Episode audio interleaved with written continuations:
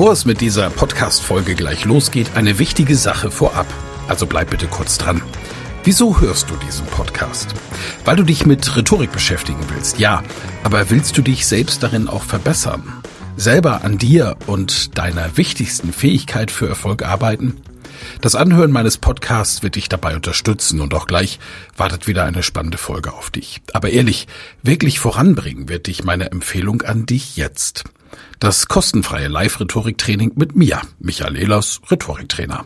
Darin erfährst du, wie du Redeangst besiegen kannst, was du tun kannst, um andere Menschen zu überzeugen, welche Tricks die Profis nutzen, um in allen Situationen Sicherheit auszustrahlen, mit welcher innovativen Methode du über dieses Training hinaus am Ball bleiben und deine Rhetorik in der Praxis trainieren kannst. Sei also dabei.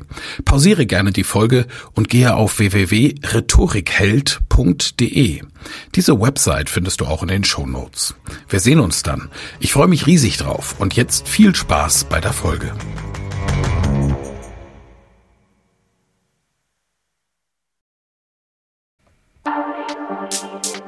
Elas Rhetorik Podcast. Wer was zu sagen hat, der sollte reden können.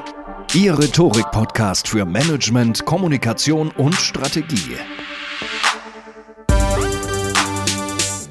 Herzlich willkommen zu einer Sonderfolge des Elas Rhetorik Podcast. Es ist Nikolaus 2020 und ich habe einen Artikel veröffentlicht auf LinkedIn mit dem Titel Pandemie, die laute Politik und das stille Sterben der Wirtschaft die zahlreichen Kommentare, die Tatsache, dass dieser Artikel sehr häufig geteilt wurde von Lesern und Leserinnen, hat mich dazu ermutigt, ihn auch als Podcast-Folge zu veröffentlichen.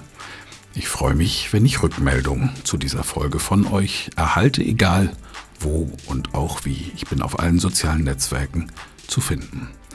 Los geht's, die laute Politik und das stille Sterben der Wirtschaft. Es ist Aufgabe der Politik, laut zu sein.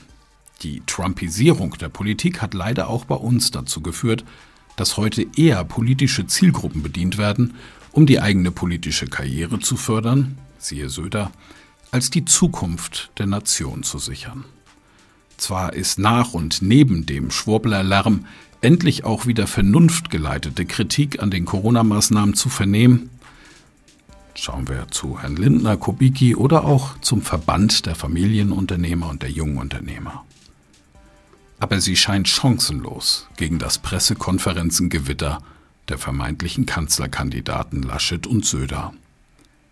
Als Kommunikationsberater nehme ich mir auch heraus, dabei die Rolle der Presse zu kritisieren. Mir scheint, dass allzu viele Medienschaffende nur allzu gerne das ständige Maßnahmengeprassel der handelnden Verantwortlichen aufnehmen und vor lauter Mitschreiben nicht mehr genug Abstand zu den Auswirkungen der mitgeteilten Inhalte haben. Hoffentlich liege ich falsch, aber der Eindruck wiegt schwer.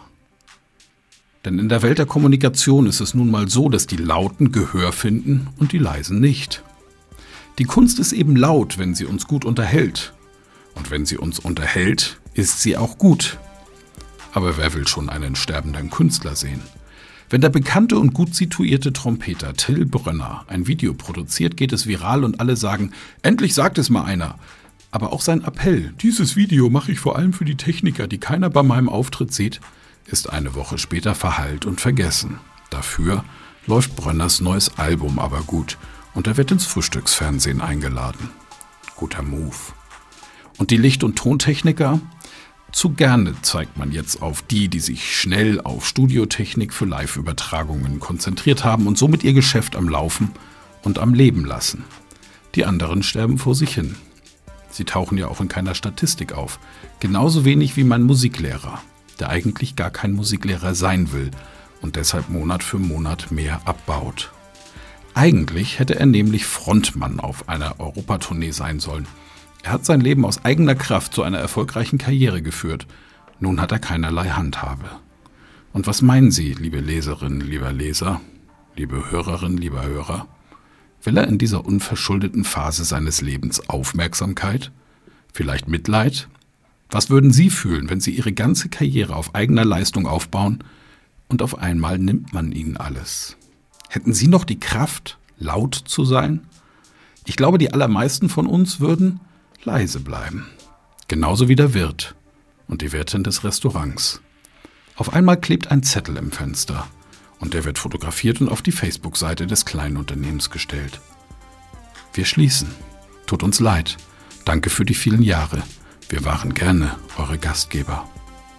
Gezeichnet eure Betreiber. Die Imbissbetreiberin. Ohne Kunden vor den Werkshallen. Die Persönlichkeitstrainer und Trainerinnen ohne Aufträge in den Büros. Laut. Der Barbetreiber, der neben der Vorbereitungsarbeit seiner Bar putzen, einkaufen, Sirups herstellen und so weiter, ein Hygienekonzept erstellt hat und seinen Gästen im Oktober sogar stolz eine teure Filteranlage präsentierte. Filtert 99,999% aller Viren aus und tauscht die Luft in meiner Bar in einer Stunde sechsmal. Jetzt durfte er wieder schließen und sagt, das gibt's doch gar nicht. Bei mir steckt sich keiner an. Und er versteht zu Recht die Welt nicht mehr. Die Kosten bleiben, die Einnahmen null. Die versprochene Hilfe ist beantragt und nicht ausbezahlt, weil die Software, die das alles regeln soll, erst Mitte Dezember läuft, wenn alles so klappt, wie vom Anbieter der Software versprochen. Wenn. Falls Sie aus Ihrem Umfeld übrigens keine Geschichten von diesen Unternehmern und Unternehmerinnen hören, dann aus einem ganz einfachen psychologischen Grund. Selbst wenn Sie nichts für Ihr Schicksal können, hat jede und jeder von Ihnen doch das Gefühl, dass Sie vielleicht etwas hätten tun können. Das liegt in der Natur eines Selbstständigen. Wenn ich den teuren Urlaub letztes Jahr nicht gemacht hätte und das Mofa für den Jungen nicht gekauft, hätten wir diesen Monat vielleicht noch retten können. So denken Unternehmer. Und dann kommt ein ganz mieses Gefühl auf. Dann kommt die Scham. Und dieses miese Gefühl, das kennen wir Deutschen nur zu gut. Geprägt von den Nachkriegsgenerationen, unsere Eltern, Omas, Opas, die die eigene Geschichte vom Opa im Krieg nur zu gerne totgeschwiegen haben, prägten sie schambelastete Generationen, die es einfach nicht gewohnt sind, einen Konflikt auszudiskutieren. Selbst wenn man etwas erreicht hat, bleibt man deutsch, heißt ruhig und bodenständig. Ich kenne in meiner Heimatstadt Millionäre, die sich aus Prinzip einen Golf statt einen Porsche kaufen. Denn was sollen denn die Nachbarn denken? Und beim Misserfolg kommen die Neider um die Ecke und legen nach. Tja, die waren halt immer zu verschwenderisch. Hätten sie mal was zurückgelegt, geschieht ihnen ganz recht, sagt vielleicht der verbeamtete Nachbar über die Selbstständige und Wirtschaftstreibenden, die jetzt die Segel streichen. Aber keine Sorge, die Betroffenen bleiben schön ruhig und überlassen das Lautsein den Aluhüten und den Politikern. Denen jedenfalls, die sich nicht schämen. Und Söder erklärt seine Zielgruppe, konservative Deutsche ab 50, zur Risikogruppe und beschützt sie mit den härtesten Maßnahmen des Landes. Dann wird er Kanzler. Und dann kommt leise die Sintflut. Na und?